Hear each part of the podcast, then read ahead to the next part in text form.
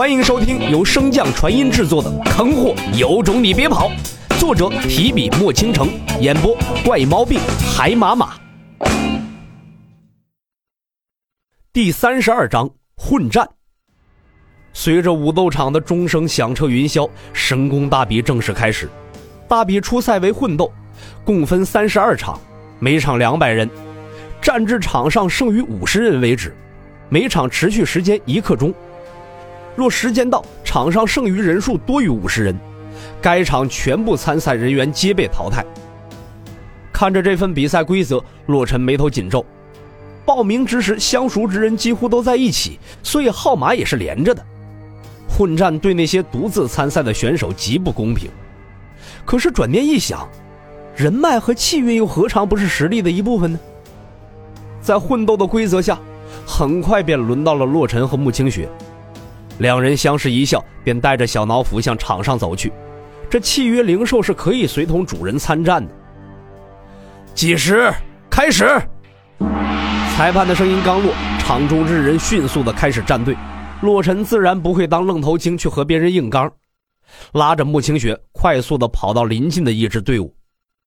队伍之中领头的刀疤男看到洛尘两人，喊道：“兄弟，天上不会掉馅饼，让你道侣去靠后的位置，你得站在前面的位置啊！”洛尘点点头，便向刀疤男所在飞去。见他十分果断，刀疤男也善意的给他安排了一个相对安全的位置。洛尘刚站定，左侧的一支队伍便向着洛尘这边发起了冲锋，领头之人更是喊道：“刀疤，磨磨唧唧跟个娘们似的。”刀疤朝他啐了一口，提起手中的长柄大刀，一马当先的冲向对面。身后的众人紧紧跟随，短兵相接，法宝轰鸣。一刹那，便有数人被白光笼罩，消失在原地。洛尘一边手持长棍凿阵，一边用神识观察那被白光笼罩之人。随着每道白光降落，大阵便会闪烁一次。洛尘确定号码牌和大阵是连在一起的，可大阵又怎么判断被传送之人无法抵挡接下来的攻击呢？咻！一道利器的破空之声打断了洛尘的思考。手中的长棍瞬间向刀疤横扫过去。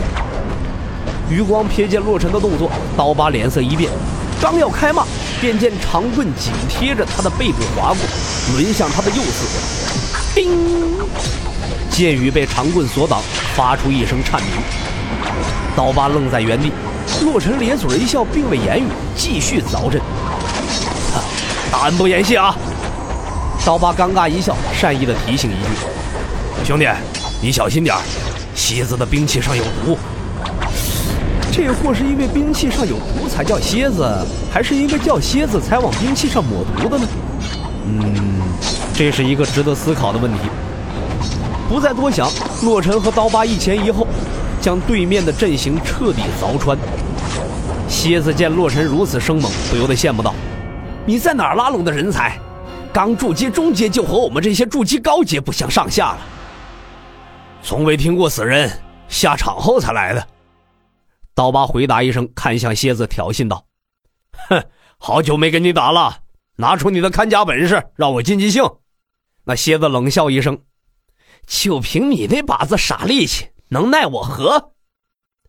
长刀与短剑相碰，轰鸣之声不断。另一侧的洛神手持长棍，劈、砸、挑、抡、戳等基本招式完美衔接。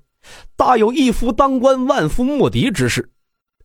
洛尘这般勇猛的表现，也引起台上的众多人的议论。哎，你们看那个手持长棍的，好生厉害啊！基础深厚，可惜境界低了些，不然会成为一匹黑马的。停！五十人数已至，留在场中之人晋级，即刻退场去更换号牌。裁判的声音响起，众人纷纷罢手。洛尘收起了长棍，正要去找后方等他的穆清雪，刀疤和蝎子两人却是将他拦下了。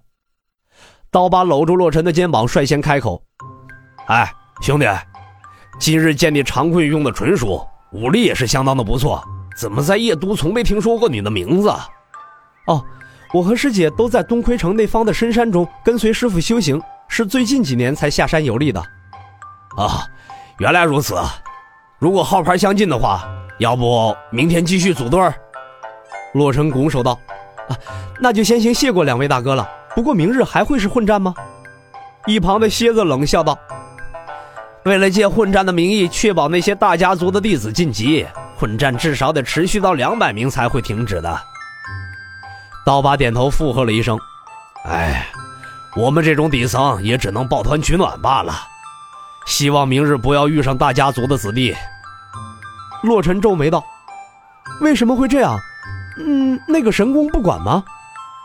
刀疤摇摇头，以往不是这样的，可是这次神功给出的条件太丰厚了，那可是神兽白虎的试炼秘境啊！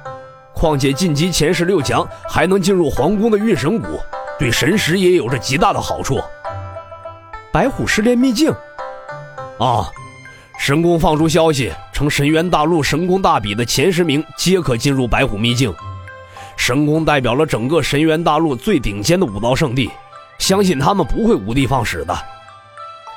言语间，几个人已至穆清雪的身旁，刀疤笑嘻嘻地向穆清雪喊了声“弟妹，明日见”，便识趣地告辞离去了。师姐，可曾听见我们的谈话？穆清雪点头问道：“你想去那秘境？”“嗯，等裴师姐找回那一半魂魄，我便去看看。”“我陪你。”本集播讲完毕，感谢您的收听。如果喜欢，可以点击订阅哦，关注本账号还有更多好听的内容。还不快动动你的手指头！